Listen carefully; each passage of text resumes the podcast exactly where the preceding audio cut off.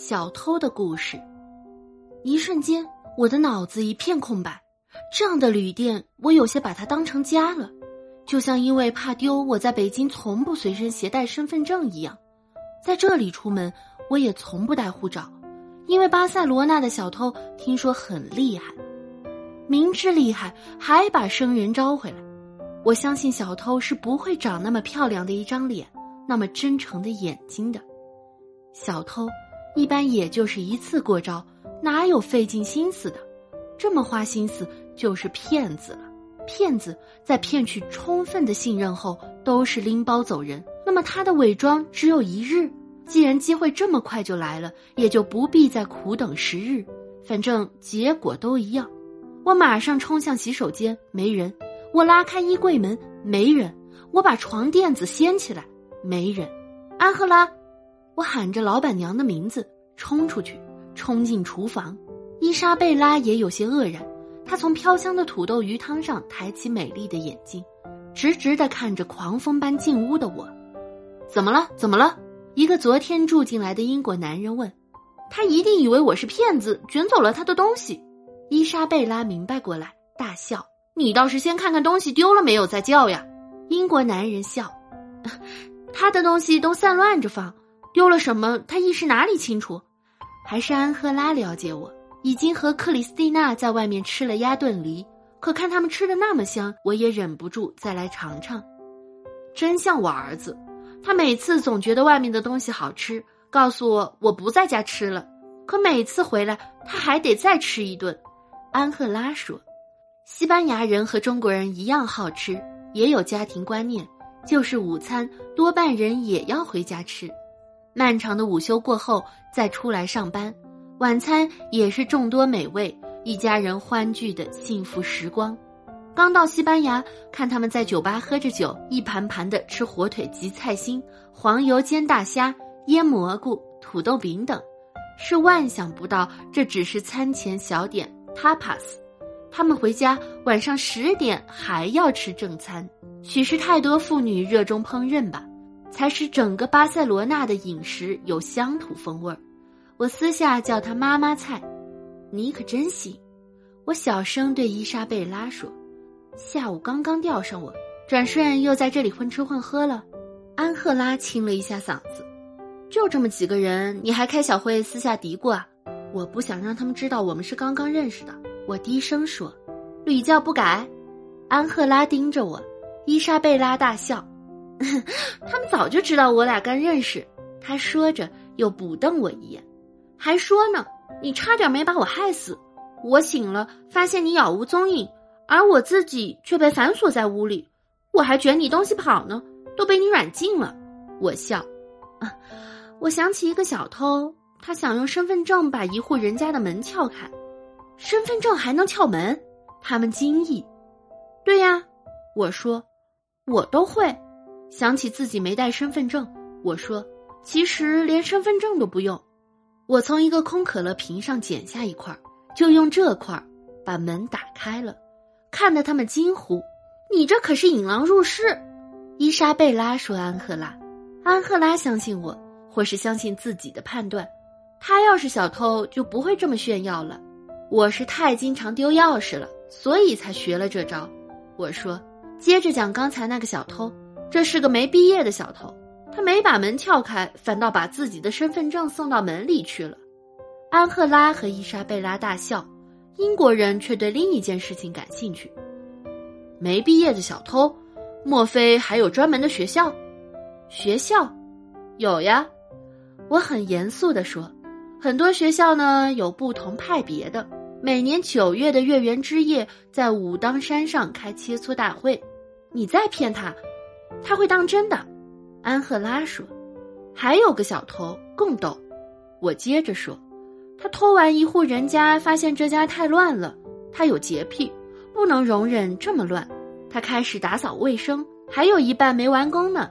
主人回来了，他们大笑。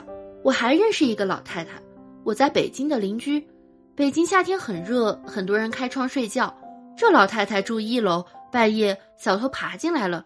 老太太较轻，听到了动静，其实知道了，比睡着了更可怕，因为小偷一旦知晓被人发现了，可能会起杀机。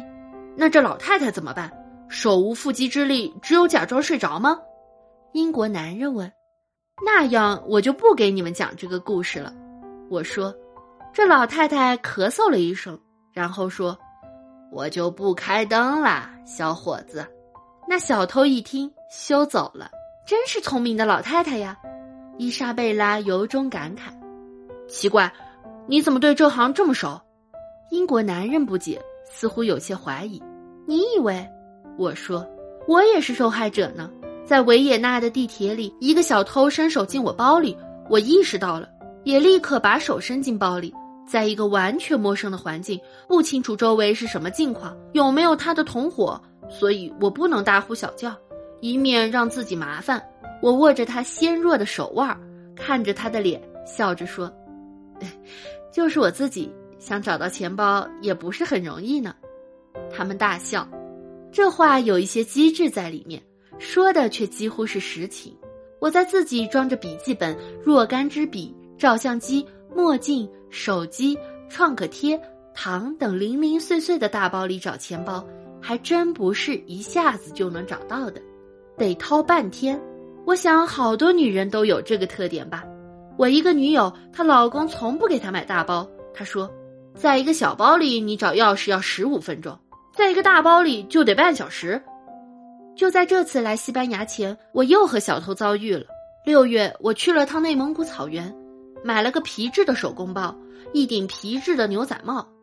我一个好友说我这身行头真像个行者。我背着包时便和平时不同，得意洋洋的。这个皮包是分好多层的，也有手机的专有位置。这条件有了，咱也规矩一下。我把手机放在它该在的地方，我知道那是放手机的。小偷也晓得，我在北京紫竹桥天桥上打完手机后，再把它放回去，却忘记把整个包的拉锁拉上了。就在天桥上看小贩卖木头手枪的一会儿功夫，手机不见了。那是刚买不到一周的新手机，而且所有联系电话都在里面。我马上让一朋友给小偷发短信：“好心人，手机我不要了，你能否把我的联系人电话发短信给我？”朋友觉得我这么做很好笑，可还是替我发了短信。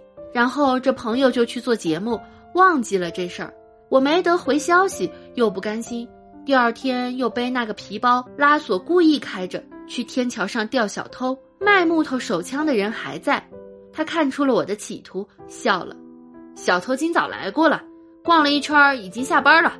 几天后，我那做电视的朋友在众多手机短信中找到那条转给我的短信，用我原来的手机发的。你那么多朋友，谁有功夫一一发给你？就按顺序前五名吧。他们几个哈哈大笑，道也有点道哈。安赫拉笑完说：“我说，然后那手机就再也不是没人接听，而是关机了。没有了手机，我回到了清静的世界里。”好几天没和老妈联系，她着急了，手机丢了。我理由充分，老妈一听都开始为我后半生担心了。你说今年你就丢了四个手机，年轻时你就这样，以后可怎么办呢？我一听气坏了，哪里是我，那是我弟弟。我从古至今只丢过一部手机，原来倒是丢过一部，也是新买的，可后来竟然找回来了。我弟弟从事高科技，可生活上也是迷糊。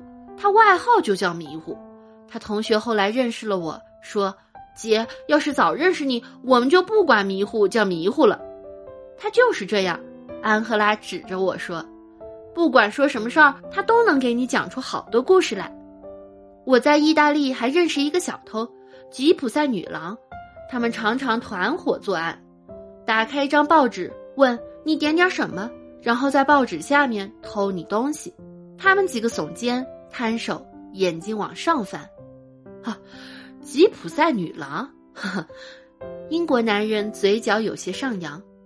吉普赛女郎在我的印象中属于颠簸的旅程，有风尘气质，也有些八卦，虽然也小偷小摸，但美丽野性也很浪漫。